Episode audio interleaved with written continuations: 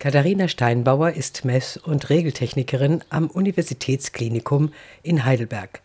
Sie muss dafür sorgen, dass alles rund läuft. Der Sauerstoff im Operationssaal, die Reinigung des Sterilguts, die elektronischen Jalousien oder die Anlage, an der Hunderte von Stühlen der Zahn- und Gesichtschirurgie hängen und vieles mehr. Ihre Arbeit macht ihr Spaß. Sie fühlt sich als Teil eines großen Teams. Nur dass sie in einer extra ausgegründeten kleinen Tochterfirma angestellt ist. Das ärgert sie. Man fühlt sich wie so ein Mensch der zweiten Klasse. Also wenn man das vergleicht mit den anderen, ist, ist es wie so eine Zweiklassengesellschaft. Es gibt halt die, die eine TVL haben. Die sind halt, sage ich mal, froh und glücklich darüber, dass halt immer mit denen verhandelt wird. Und bei uns muss man halt selber gucken, dass man nicht zu kurz kommt. Und wenn der Arbeitgeber da jetzt nicht so gewillt ist, dann bleibt man da halt auf der Strecke liegen. Worum geht es? Katharina arbeitet in der Kliniktechnik GmbH. Das ist eine hundertprozentige Tochter der Uniklinik. Allerdings hier müssen die meisten Angestellten ohne Tarifvertrag arbeiten. 155 insgesamt. Deshalb wollen Katharina und ihre Kollegen am 13. Juni streiken. Die Gewerkschaft Verdi unterstützt sie. Ihr Kollege Eike Görke war 2011 der erste Auszubildenden dieser damals neuen Tochtergesellschaft. Er arbeitet seitdem als Elektroniker ohne tarifliche Absicherung und das bringt große Nachteile. Die Nachteile sind, dass ich eine 40-Stunden-Arbeitswoche habe, während meine Kollegen nach 38,5 Stunden in der Woche quasi schon gehen können.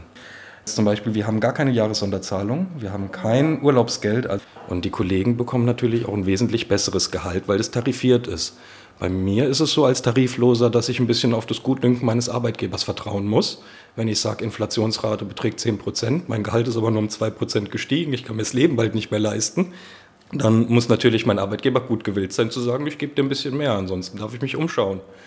Und das ist auch das, was ich die letzten zehn Jahre hier beobachte. Die guten Kollegen, die sich gute Arbeitsbedingungen wünschen, die gehen irgendwann, weil sie es nicht geboten bekommen und am Ende bleibt ja irgendwo nur noch der Kaffeesatz übrig. Selbst die Corona-Prämie, die das übrige Krankenhauspersonal bekam, wurde ihnen verwehrt.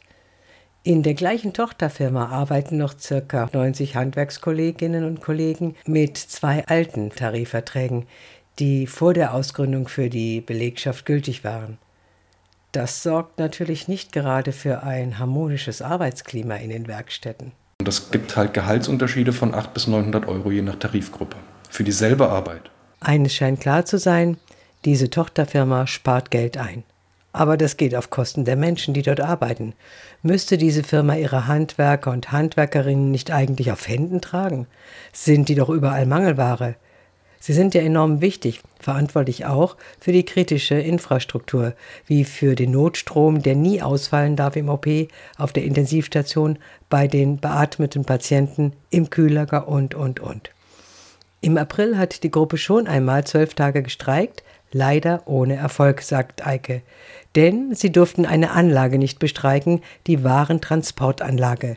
Die ist aber ihr wirkungsvollstes Druckmittel. Wir müssen ja auch als Streikgemeinschaft, Verdi muss gewährleisten, dass im Falle eines Falles genug Leute da sind, die Katastrophen, Menschen, Personenschaden irgendwie abhalten können.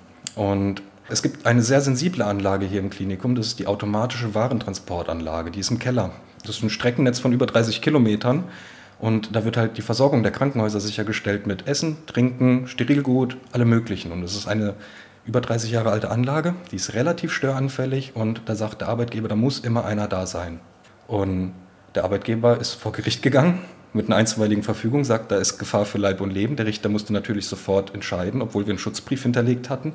Und der hat dann gesagt, da müsste jetzt sofort jemand kommen. Er hat uns erlaubt zu streiken, aber uns das größte Druckmittel des Streiks genommen. Natürlich wollen die Streikenden das Wohl der Patienten nicht aufs Spiel setzen. Aber das sei auch nachweislich gar nicht gefährdet, erklärt Eike. 2005 gab es einen Streik, 2003 gab es auch mal einen größeren Ausfall der AWT-Anlage. Da gab es auch keine, keine Besetzung. Man hat die Klinik mit LKWs quasi weiter versorgt. Nun soll ein Anwalt für rechtliche Klarheit sorgen, damit beim kommenden Streik nicht das Gleiche wieder passiert. Eike und Katharina hoffen, dass ihr Arbeitgeber sich einfach einmal zum Thema Tarifvertrag bewegt, sich an den Verhandlungstisch setzt. Ansonsten werden wohl etliche aus dem Team abwandern. Katharina und Eike wollen nicht kündigen, denn wichtig. Mein Handwerksbetrieb, wo ich mit so vielen Menschen zusammenarbeite, mit dem Pfleger, mit den Ärzten, mit den Serviceangestellten, aber auch der Patientenkontakt, das, ist, das tut so gut zu sehen, dass man da menschlich noch wertgeschätzt wird. Man kriegt morgens die Störmeldung, dass im bestimmten Patienten-PC irgendwie das, das Licht nicht mehr geht. Die Patienten machen sich schon Sorgen, muss ich jetzt heute im Dunkeln duschen? Kommst du innerhalb von zwei Stunden vorbei und die freuen sich richtig. Jawohl, cool, das läuft hier. Ähm, die soziale Komponente hier ist einfach verdammt schön, dass man mit so vielen Menschen Kontakt hat. Zum Aktionstag haben die Streikwilligen auch Landtagsabgeordnete eingeladen, um sie auf diese tariflose Situation in einem landeseigenen Betrieb hinzuweisen. Diese kleine Gruppe von 150 Menschen besser zu stellen, wäre nur gerecht und sicher nicht unmöglich.